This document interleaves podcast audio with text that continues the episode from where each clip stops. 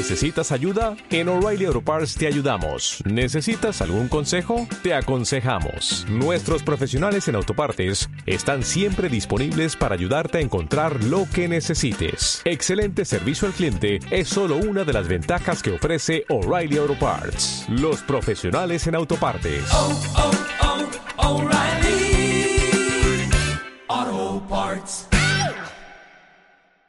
Estás escuchando Miradas a través de una cámara con Gemma de viajandoconmicámara.com en radioviajera.com.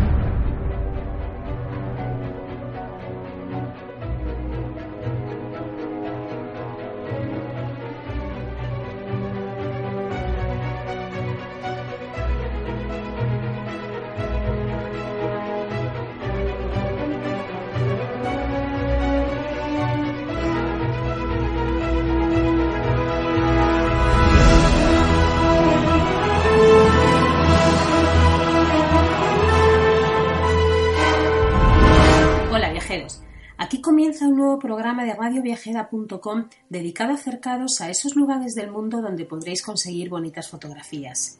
Soy Gema de viajandoconmicámara.com y un episodio más seguimos en Estados Unidos.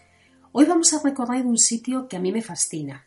Bueno, ya, sí, sé que me vais a decir que siempre digo lo mismo, pero es que de verdad esto es fascinante. Eh, haciendo los episodios que hemos estado haciendo estas dos semanas anteriores, como han sido Los Ángeles y San Francisco, pues no podía dejar de hablaros de esa carretera de la costa pacífica que une una ciudad con otra. Así que hoy mm, nos vamos a ir a conducir, desde luego, pero lo vais a hacer de una manera tan bonita que a quien no le guste conducir a partir de hoy le va a gustar. Más allá de la archiconocida Ruta 66, Estados Unidos cuenta con muchísimas carreteras que los amantes de los viajes en coche tienen en su agenda de viaje, y sin duda esta es una de ellas. Esta carretera es una de las favoritas de los amantes del cine, de la literatura, pero también de todos aquellos que quieren disfrutar de playas infinitas, bosques de secuoyas gigantes, bonitas localidades. Así que, como os decía cuando estuvimos viendo Los Ángeles y sus playas, ahora más que nunca vamos a coger ese pedazo de coche descapotable, vamos a montarnos con nuestras gafas de sol, vamos a coger las cámaras y desde luego poneros a disfrutar, bueno, porque vais a encontrar unas vistas espectaculares. Así que venga, vamos para allá.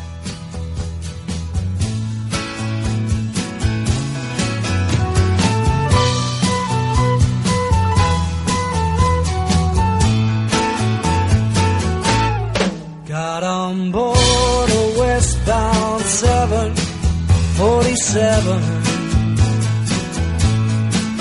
Didn't think before deciding what to do. Talk of opportunities,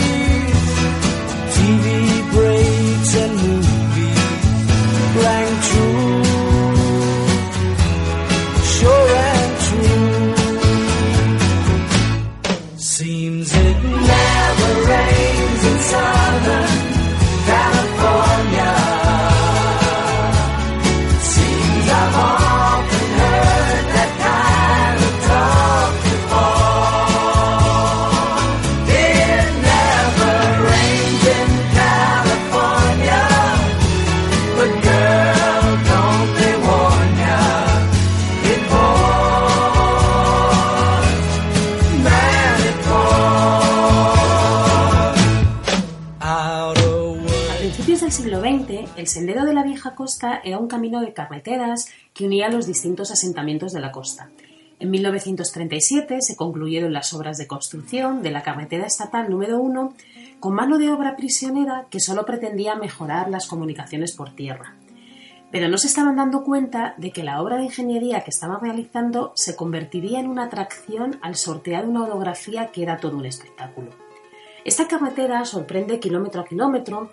A través de sus 725 kilómetros pararemos en varias localidades. Normalmente la gente empieza, yo también empecé así, por Santa Mónica, pero bueno, en esta localidad ya no vamos a entrar porque si os acordáis, lo estuvimos viendo en el episodio de Los Ángeles y de los sitios de playa cercanos a, a la ciudad. Así que nosotros hoy lo que vamos a hacer es empezar por una localidad que se llama Ventura. Su nombre real es San Buenaventura, pero todo el mundo lo conoce como Ventura, para ver la misión que fue llamada así por San Buenaventura de Fidanza, un santo franciscano del siglo XII, que bueno, la verdad es que a mí esta localidad no me gustó demasiado, con lo cual yo paré muy poquito, pasé bastante rápido y continué hacia Santa Bárbara, que se encuentra más o menos a 100 kilómetros- 150 kilómetros al norte de Los Ángeles, al pie de las montañas de Santa Inés. Esta ciudad es conocida como la Riviera Americana, bueno, más que la ciudad, toda la zona. Y si os digo la verdad, ahí la cosa ya cambió. Venía con un poco mal sabor de boca de Ventura, pero aquí, bueno, mm, a mí me, me fascinó. Esta bonita ciudad costera tiene un encanto increíble, casitas bajas de tejados rojos y estuco blanqueadas por el sol, playas rodeadas de palmeras, aves que se mezclan con la brisa marina. Bueno, la verdad es que es una ciudad espectáculo, vamos. Nosotros lo primero que hicimos fue ir a comer cerca del puerto, nos recomendaron entrar en un, en un restaurante que se llamaba The Inles y comimos un pulpo a la brasa, bueno, fascinante y con un precio excepcional. Luego visitamos el Palacio de Justicia, que data de 1929, con un estilo modisco bastante marcado. Eh, este complejo eh, consta de cuatro edificios en los que se incluye hasta una cárcel y que también es utilizado para numerosos eventos civiles, eh, como por ejemplo pues, bodas. ¿no? Visitamos su preciosa sala de los murales, sus maravillosos jardines y sus fantásticas vistas desde la torre. Al pasear por las calles de la ciudad, mm, ya vimos que sería un lugar donde, donde nosotros pasaríamos la noche e incluso un par de días, porque la verdad es que nos encantó. Nosotros toda la costa oeste la hicimos en los moteles Super 8. Una persona que había vivido allí nos dijo que había muchas cadenas, pero que los Super 8 estaban bastante bien. Y es cierto, la verdad es que son moteles que en muchas ocasiones, vamos, no tienen nada que envidiar a, a hoteles. Están fenomenal y son bastante cómodos. Bueno, proseguimos nuestro paseo por la bonita ciudad, de calles frondosas, de ese marcado estilo colonial español, que están tapizadas con una boutique de diseño realmente impresionantes. De ahí llegamos al mercado y si os digo la verdad nos sorprendió lo moderno que era para el tipo de población en la que estábamos. Así que nada, luego fuimos a la misión, la cual se remonta a 1786 y es conocida como la reina de las misiones californianas. Se trata de una de las numerosas misiones que los padres franciscanos españoles Junípero Serra y Fermín Francisco de la USEM establecieron en California. Es un precioso edificio colonial y la verdad es que está súper bien conservado. También os podéis acercar al presidio que está construido en 1782 con la misión de defender el segundo distrito militar en California. En la actualidad es una importante atracción turística, contiene una estructura original hecha en adobe llamada el cuartel, que es el segundo edificio más antiguo que se conserva en todo California. Pero si os digo la verdad, si hubo algo que nos sorprendió fue el Teatro Arlington. Realmente es un cine, pero es súper curioso ya que en su sala de butacas eh, tiene una decoración increíble porque está decorado como si fuera una plaza del pueblo, con lo cual a mí fue una cosa que me llamó muchísimo la atención. Después por la noche nosotros decidimos ir a cenar a la zona del puerto y, cenamos en un restaurante que también nos recomendaron que se llamaba Moby Dick porque tenía unas vistas fantásticas y efectivamente tanto las vistas como la comida estaban realmente bien. Y bueno, eh, otros sitios que también podéis visitar de aquí, nosotros no lo hicimos, pero la gente comenta que tanto el zoológico como el jardín botánico son buenas visitas. Este último eh, fue creado en 1926 y diseñado por la notable arquitecta paisajista Beatrix Ferrand. Nosotros ya os digo que no estuvimos, pero bueno, mmm, tiene buena fama. En esta localidad tiene mucha fama, por supuesto, imaginados, sus extensiones arenosas, ¿no? Como por ejemplo el Refugio State o la playa de Butterfly. Y otra que a mí me encantó fue la de Carpintería. Eh, se caracteriza por ser una de las más largas de la región, está rodeada de vegetación, dunas y zonas verdes. Y lo mejor es que puedes ver un montón de lobos marinos, un montón de, de aves. Es un sitio súper chulo. La gente también dice que cuando estás en la época se pueden ver ballenas. Nosotros, bueno, pues tuvimos que ir en una época que no era la adecuada porque no vimos ninguna. Si queréis unas bonitas fotos de la ciudad, además de la ciudad en sí, que ya cada rincón es una bonita foto, no dejéis de acudir a su muelle porque tiene las montañas al fondo y la verdad es que es súper bonito. Y si queréis un atardecer digno de recordar, acercados hasta el acantilado de la familia Douglas. Eh, puesto que el microclima de Santa Bárbara se lo debe a las montañas de Santa Inés, Eh, lo mejor es recorrer esta zona si se puede en bici y si no, bueno, pues andando, ¿no? Hay muchísimos senderos, eh, hay que tener en cuenta que esta ciudad está catalogada con el nivel de oro por la World Trade Community. Bueno, no os lo he dicho, pero aquí también podéis recorrer muchos senderos a caballo. ¿Vale? Yo lo hice andando y a mí me encantó llegar a miradores como por ejemplo el del punto de inspiración o el de la boca del lagarto y apreciáis unas panorámicas realmente espectaculares. Y si podéis, si os atrevéis, no dejéis de hacer parapente en la reserva de la familia Douglas porque es una auténtica maravilla. Yo, como os he dicho, eh, hice bastantes rutas. Hay una página donde se pueden ver todas las rutas que hay. Os indican aproximadamente unas 18. Y yo realmente os diría que si no os gusta andar, mmm, aún así tenéis que hacer alguna chiquitita, pero de esas que ellos dicen que, que si no, no habéis visto Santa Bárbara, ¿no? Entonces, hay una muy bonita, que es la del sendero de la cascada McQuay, y otra que es la del sendero de El Welsen. Eh, las dos son muy cortas, muy fáciles de hacer, muy bonitas y de verdad que merece la pena, así que no os las perdáis. Y para los que queráis descubrir más montaña, bueno, pues tenéis un montón de rutas súper chulas. Eh, por supuesto que no se me olvide que es la zona de los vinos, con lo cual este valle es una de las regiones de cultivo de uva más diversas del país. Es un clima ideal para las uvas de Chardonnay y la de Pinot Noir, con lo cual ya sabéis, si os gusta el vino, a degustarlo, porque además en un montón de sitios os van a dejar probarlo y vais a poder conseguir botellas muy buenas y, y a muy buen precio. Y por último, recordaros que el canal de Santa Bárbara es el mejor sitio acuático de la costa para, para el avistamiento de las ballenas y de los delfines.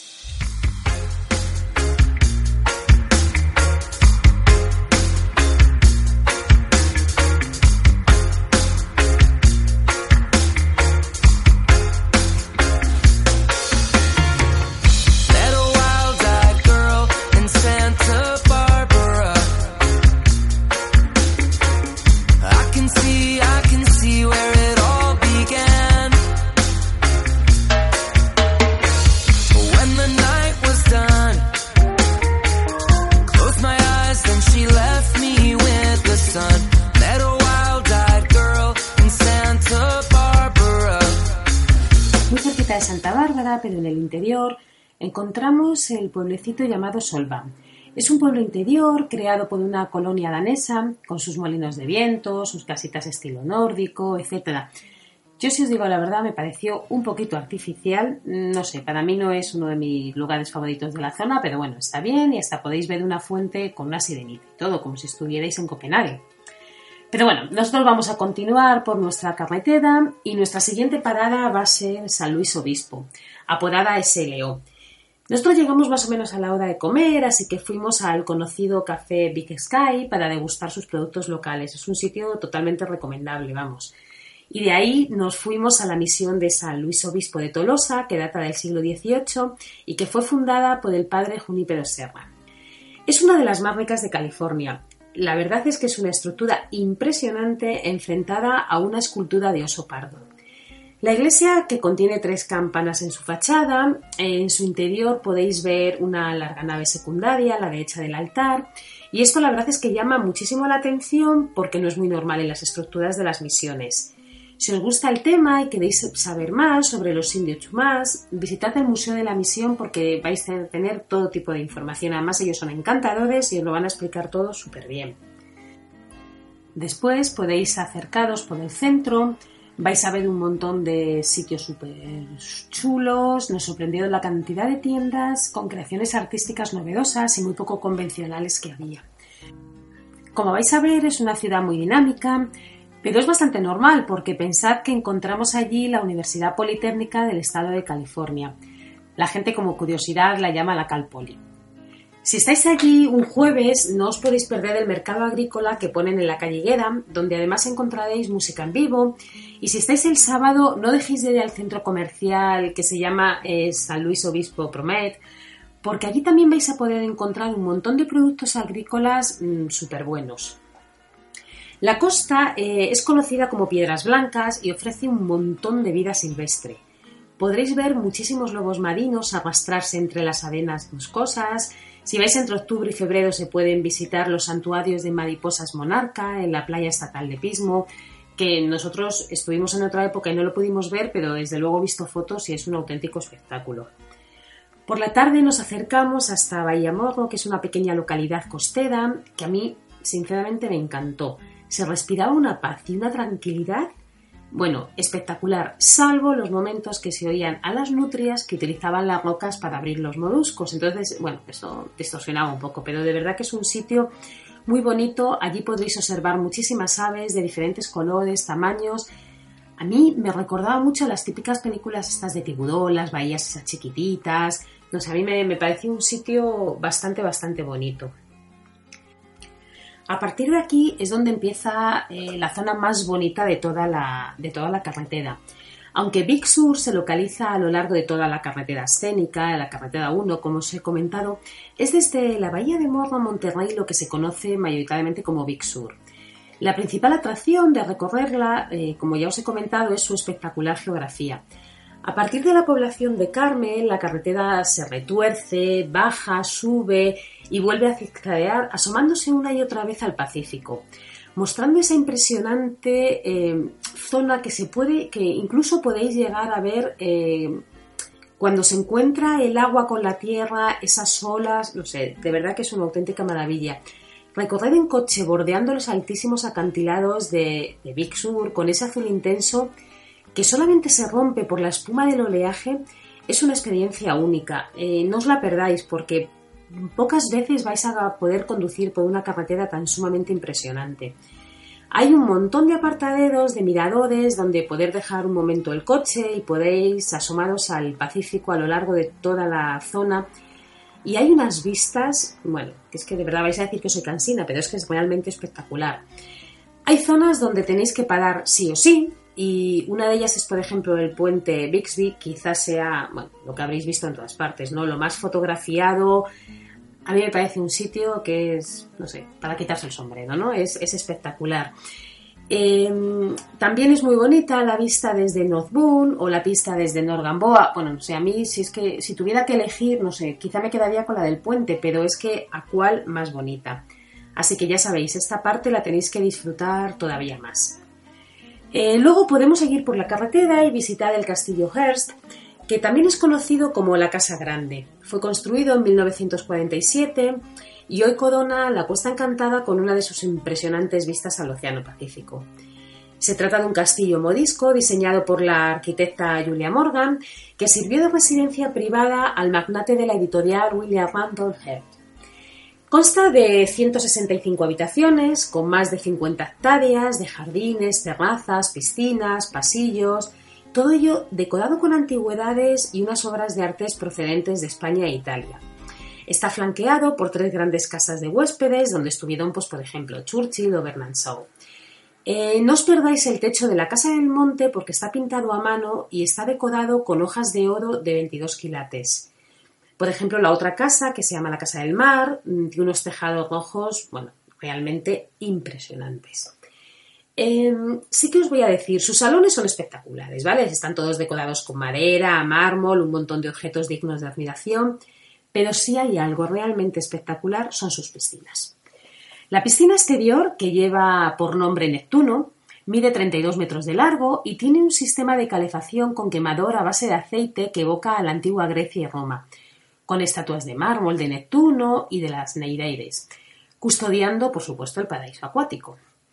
Eh, la segunda piscina eh, se encuentra en el interior del castillo, esta es más pequeñita y tiene el aspecto de un baño romano, con exquisitos detalles que incluyen azulejos de cristal, esmaltados en color azul, cobalto y dorado.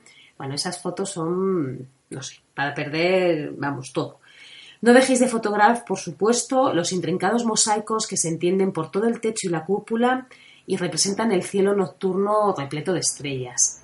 La piscina está rodeada de ocho esculturas de mármol, dioses, diosas, héroes griegos, romanos, creadas por el artista italiano Carlo Freter. Eh, esta zona quizás sea mm, una de las atracciones turísticas más visitadas. De verdad, no dejéis de hacerlo porque de momento sorprende esa pedazo casa allí, no porque no haya casas de ese estilo, porque mansiones hay muchísimas, pero tiene un lugar mm, súper privilegiado y su decoración es realmente increíble.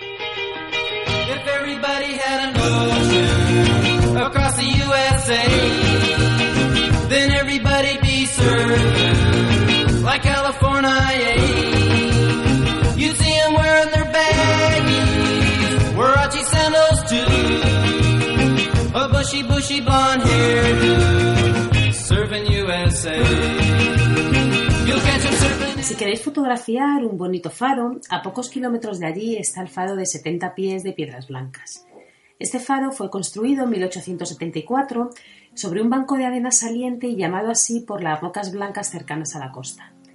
El faro fue alguna vez hogar de otras edificaciones, entre ellas, por ejemplo, de una casa de la época victoriana de 1906, que se vendió, curiosamente, por un dólar y fue trasladada a la cercana Cambria para convertirse en una casa particular. El humilde faro eh, no fue ignorado por William Randolph, si os acordáis, os he dicho que era el propietario del castillo, ya que mientras que diseñaba su castillo, que está allí cerquita, el magnate agregó una réplica de ese faro a una cúpula sobre la entrada de la sala de estar en el interior de una de sus tres casas de huéspedes. Así que bueno, lo vais a poder fotografiar en la casa, pero el auténtico es este. Los jardines exteriores eh, son una auténtica delicia, tiene un montón de amapolas de California color naranja, eh, si os dais cuenta es la flor del estado, jazmines y un montón de flores donde conseguiréis también unos colores brutales en vuestras fotografías. Y por supuesto no os vayáis de la zona sin bajar al pueblo que se llama San Simeón. Este pueblo, pues bueno, es un pueblo costero donde se combina una gran arquitectura con su esplendor natural. De hecho, uno de los atractivos de este pueblo es el castillo que acabamos de mencionar. En las playas de San Simeón eh, se pueden hacer un montón de cosas, ya que ofrecen muchísimas delicias. En la playa más grande, por ejemplo, que es la de, la de Herbst Memorial, podéis elegir un montón de sitios para tomar un picnic, para nadar, para jugar con las olas, alquilar un kayak. También podéis acercaros a la, a la playa que se llama Kayak Cambria, que es, bueno, pues es una aventura ¿no? en alta mar. Luego hay otra playa que se llama Arroyo Laguna, que es el sueño de cualquier, de cualquier surfero, ¿no? O sea, de unas ráfagas espectaculares. Y luego hay una que se, que se llama el Plebi, que es el lugar perfecto para buscar conchas y explorar las piscinas de mareas llenas de estrellas de mar. No sé, es un sitio también chulo, ¿vale? O sea que os podéis acercar a cualquiera de ellas. Ahora vamos a proseguir hasta nuestra siguiente parada, que es el pueblo de Carmel, que este pueblo es en el que Clint Eastwood fue alcalde entre 1986 y 1988. Este precioso pueblo, con casitas muy pintorescas que parecen estar sacadas de, de los libros de cuentos, cuenta con una playa espectacular y con la famosa misi- misión de San Carlos Borromeo, que también es conocida como la misión de Carmel, ¿no? Eh, fue la segunda misión fundada por el fraile Junípero Serra y es considerada un hito histórico nacional. Su campanario, al igual que el resto de las misiones, tiene influencia de la España musulmana, pero su interior es bastante diferente al resto de las misiones, ya que sus paredes son curvadas hacia arriba y hacia adentro, y esto lo que hace es que forma grandes arcos altos en lugar de paredes rectas que cumplen con un techo plano, con lo cual es un sitio que no podéis dejar de visitar y por supuesto de fotografiar. Eh, como os digo, es un lugar muy muy visitado, primero por la propia misión y porque están allí también enterrados los restos del propio Serra. El lugar más importante de la misión es la basílica y fijaros si es importante que fue declarada en 1961 basílica menor por el Papa Juan XXIII. Eh, también os voy a decir que no dejéis de pasear por la avenida de Océano porque está repleta de galerías de arte, tiendas de, no sé, de, de- todo, vamos, eh, vais a poder encontrar de todo, preciosas, maravillosísimas, cafés, restaurantes. Si os gusta el queso, por supuesto, no os perdáis de Cheese Shop, que es una increíble tienda con una gran cantidad de, de variedades de queso y de vinos, que a mí la verdad es que me gustó muchísimo. También me gustó mucho la tienda Music Boxes de, de de Carmel. Eh, es una tienda dedicada a cajas de música y aunque hay muchas más cosas relacionadas con la música, las cajas son realmente espectaculares. También se puede visitar la Casa Tor, que es una vivienda de piedra de 1918, con unos bonitos jardines que sirvió de hogar al poeta Robinson Jeffers. Y claro, por supuesto, fotografiar la playa de Carmel en forma de media luna, con unas vistas fantásticas, y de hecho está considerada como una de las playas más bonitas de todo California, así que ya sabéis, no dejéis de ir. Por cierto, si os llama la atención, eh, podéis acercaros a- al rancho Mission, que es el rancho, es un rancho de 1800, rescatado y restaurado por su propietario, que os podéis imaginar quién es, que es Clint Eastwood, que lo ha convertido en un hotel y un restaurante. Desde el propio rancho, las vistas al puente, o sea, al puente, no, perdonad, al punto Lobos es impresionante. La reserva natural eh, ha sido llamada por su ubicación el encuentro entre la tierra y el mar en el mundo, así que os podéis imaginar la belleza, es realmente increíble. Pertenece a la red de parques estatales de California y allí vais a poder encontrar un montón de elefantes marinos, coyotes, zorros. Es un sitio que merece mucho la pena ir, disfrutarlo y fotografiarlo. Y por último, eh, llegamos a una localidad que a mí me encantó, que se llama Monterrey, que es, bueno, pues quizá la localidad, no sé si más bonita, pero sí que quizá la más romántica de la costa, ¿no? Esta localidad cuenta con una gran reserva natural marina. Al llegar a la bahía está el desvío hacia Salinas, ¿vale? Que es una localidad central de una gran área agrícola. Entonces, esta bahía eh, os tenéis que meter por ahí, vais a acceder a esta bahía y no sé, es una auténtica preciosidad. Nosotros lo que hicimos fue acercarnos al muelle y allí os podéis encontrar mmm, con una cosa que a mí me dejó con la boca abierta y vais a poder observar a los lobos marinos tomando el sol en las rocas y a unas enormes medusas que desde luego sus picaduras tienen que ser tremendas. A mí me dejó con la boca abierta porque pese a que había visto muchísimos lobos marinos ya por la zona, ahí están pues un poco como en San Francisco, ¿no? Subidos por el muelle, y es, es unas fotos realmente chulas, son fotos muy bonitas, muy divertidas. Y lo de las medusas es que me parecieron increíbles, porque es que eran enormes. Vamos, yo os aseguro que no me meto en el agua con esos pedazos de bichos, vamos, porque es que te pican, seguro, vamos. Eh, después también podéis acercaros a un sitio que a nosotros nos encantó mucho, que es el Aquarium, que realmente merece la pena por su gran cantidad de especies.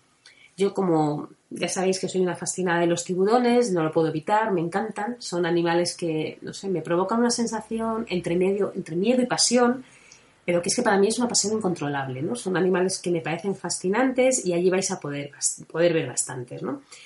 En el borde de la bahía de Monterrey está Santa Cruz, que nosotros, si os digo la verdad, no pensábamos parar, pero bueno, era una tarde, era ya bastante tarde, teníamos que seguir a San Francisco y entonces decidimos, decidimos pasar la noche.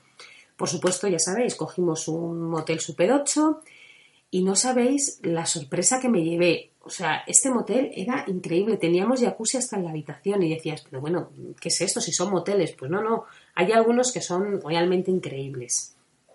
Santa Cruz es una preciosa localidad con una gran montaña rusa en la playa, pero a mí sí hay algo que me fascinó de la zona fue el paseo que pudimos darnos alrededor de la playa, bordeando el pueblo, porque está todo como, bueno, pues como en toda la zona esta, ¿no? Que son como especie de muelles, son caminos todos de madera, tienes un paseo increíblemente largo, increíblemente bonito para realizarlo por la noche, por la mañana o en cualquier momento. Así que también acercados y no dejéis de fotografiar esa montaña rusa porque es bastante bonita. Y una cosa que se me olvidaba deciros es que para los amantes del golf, bueno, pues que deciros que estáis en la mejor zona, aunque ya lo sabéis, pero bueno, os voy a recordar algunas cosas. Eh, aquí se encuentran los famosos campos de golf, son sitios de reconocido prestigio porque, bueno, ahí se celebran torneos y ahí es donde van a jugar tanto las estrellas como, como jugadores amateur, ¿no? Es cierto que hay bastantes campos donde si no queréis gastaros en los dinerales que, que, os podéis gastar ahí, hay otros que son bastante más económicos y bueno, pues que también parece ser que están bien. Yo no visité ninguno, pero la gente, la gente dice que están fenomenal. Y no os he dicho una cosa que también a mí me gustó mucho hacer, que, que es recorrer la, la carretera que se llama 17 millas, recorre lo que es la península de Monterrey antes de comenzar en, Big Sur, que es lo que hemos comentado antes, ¿no? Esta carretera, sí que si la queréis hacer, lleva por una zona privada donde se encuentra el famoso campo de golf de Pebble Beach. Por eso, para acceder a este recorrido escénico tendréis que pagar, en su momento eran 10 dólares, ahora no sé lo que será, Pero una vez dentro, eh, esta carretera te llevará por un bosque preciosísimo de cipreses moldeados, mm, que están además no solamente moldeados por lo bonitos que están, sino por, por el viento, ¿no? Porque flanquean sobre la carretera, no sé, es una, es una imagen muy bonita, con unas curvas súper bonitas también, con unas mansiones impresionantes. Y el recorrido, si os digo la verdad, es una joya, ¿no? Junto, bueno, pues para cualquier aficionado a fotografía vais a encontrar unos rincones súper bonitos. Yo destacaría lugares emblemáticos como la zona de Long Cypress o la zona de la Bahía Española o también, por ejemplo, eh, la zona de Montefores, que también me gustó mucho, y por supuesto la de Berrock. Ahí podéis contemplar también a leones marinos y tiene unas puestas de sol mm, realmente increíbles.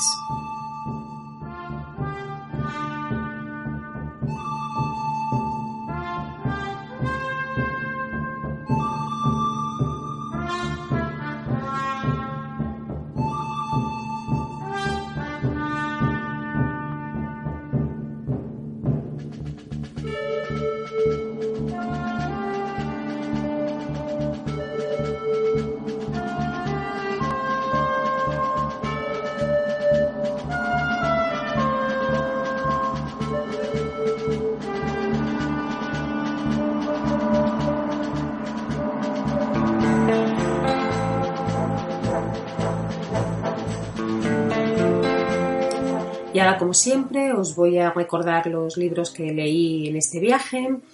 Eh, vais los que ya habéis oído los episodios anteriores, ya os dije el otro día que, bueno, que son los libros repetidos, ya que para este viaje, aunque para los episodios lo he dividido en tres, lo hice todo en el mismo viaje, con lo cual os los voy a volver a contar por si alguien no ha escuchado los otros episodios. A mí me gustó mucho el libro de Philip Jenkins, el de Breve Historia de los Estados Unidos, que hace un recorrido por el desarrollo histórico del país desde los inicios de la colonización hasta nuestros días. Destaca no solamente los grandes acontecimientos políticos y militares, sino también aspectos como la diversidad regional, la pluralidad cultural e ideológica, la importancia de las minorías o la relevancia que tuvieron en determinados momentos, pues bueno, pues personajes y corrientes que hoy consideramos marginales. Otro también que podéis ver sobre la historia de los Estados Unidos es el de Carmen de la Guardia, que hace un breve recorrido por la historia y expone, pues bueno, pues un poco similar al otro, ¿no? Sus corrientes culturales, los ritmos económicos, los movimientos, los conflictos sociales, toda la parte de los fundamentalismos religiosos, los traumáticos conflictos. Bueno, pues hace un buen repaso, con lo cual también es un libro bueno para consultar. Eh, a mí me gustó también mucho el de la historia del FBI, la historia de, de la CIA, de Tim Winner, porque son libros que, cuentan con una gran documentación. En el primero se cuenta la historia del FBI y en el segundo lo que, lo que haces es que a través de un montón de documentos y de entrevistas pues se reconstruye la apasionante historia de la agencia secreta más famosa del mundo, ¿no? Luego podéis leer también el libro de Alexander Dumas, el de Un viaje a California, que lo que hace es que pasa unos días en una hostería de una localidad y ahí se encuentra pues, con un joven viajero que acaba de regresar de la lejana California cuando todavía no existía el canal de Panamá. Entonces, pues bueno, es la época un poco de la fiebre del oro y te cuenta, bueno, pues las peripecias que tienen que pasar este tipo de personas que se lanza un poco a la aventura. Luego hay tres libros que están muy bien, que son los, los libros de John Steinbeck, que es Las uvas de Lida, Al este del Edén y de Ratones y Hombres.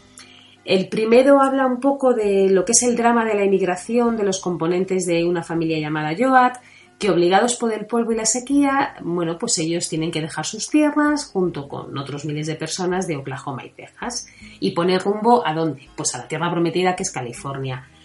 Allí, sin embargo, las expectativas del ejército de desposeídos no se verán cumplidas y, bueno, pues os cuenta un poco cómo, cómo, fue, cómo fue la ira. El del este del Edén eh, lo sitúa entre la guerra de secesión y la Primera Guerra Mundial y lo cuenta a través de dos familias que viven a lo largo de tres generaciones en el lejano Valle de Salinas. Y el último, llamado de ratones y hombres, narra la historia de George y Lenin, que son dos temporeros que viajan por el país trabajando bueno, pues un poco donde pueden, ¿no? Sobre todo en granjas y comparten un sueño que es tener una, tener su propia finca.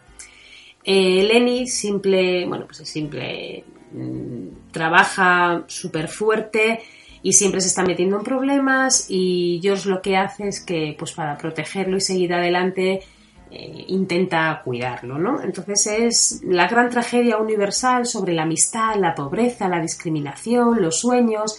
Entonces con estos libros lo que vais a ver un poco es la filosofía y el pensamiento del mundo americano. Y bueno, viajeros, pues espero que os haya gustado conducir por nuestra preciosísima carretera. Os animo a escucharos en radioviajera.com y a bajar los podcasts a través de las diferentes plataformas. Y si queréis ver alguna de las fotitos que hemos comentado o tenéis alguna duda o pregunta, podéis visitar mi blog viajandoconmicámara.com, donde estaré encantada de compartir con vosotros cualquier información que necesitéis. Y ya sabéis, si os apetece, nos vemos la semana que viene para seguir recorriendo alguna ciudad chula donde disfrutaremos de nuestros paseos y nuestra cámara como siempre. Así que nada, que paséis una feliz semana.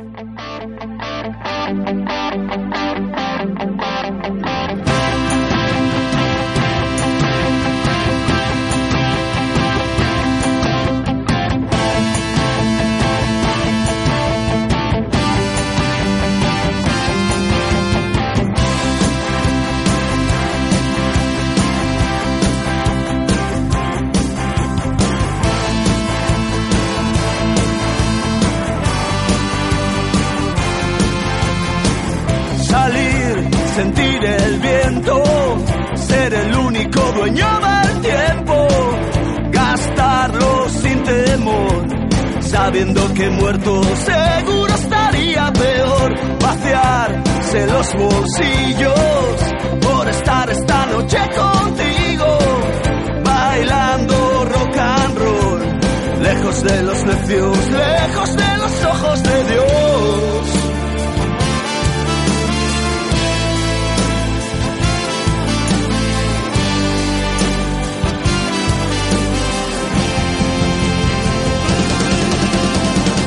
Decir que aún tenemos tiempo. Déjate ir, que salga de dentro. Siéntete libre, no eres como ellos. Eres de los que bailan al viento. Dejarlo todo por ser uno mismo.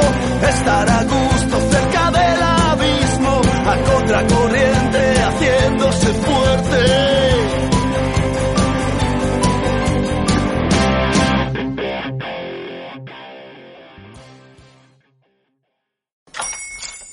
Hola, buenos días, mi pana.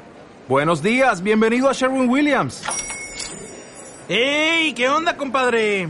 ¿Qué onda? Ya tengo lista la pintura que ordenaste en el ProPlus app. Con más de 6.000 representantes en nuestras tiendas listos para atenderte en tu idioma y beneficios para contratistas que encontrarás en aliadopro.com. En Sherwin Williams somos el aliado del PRO.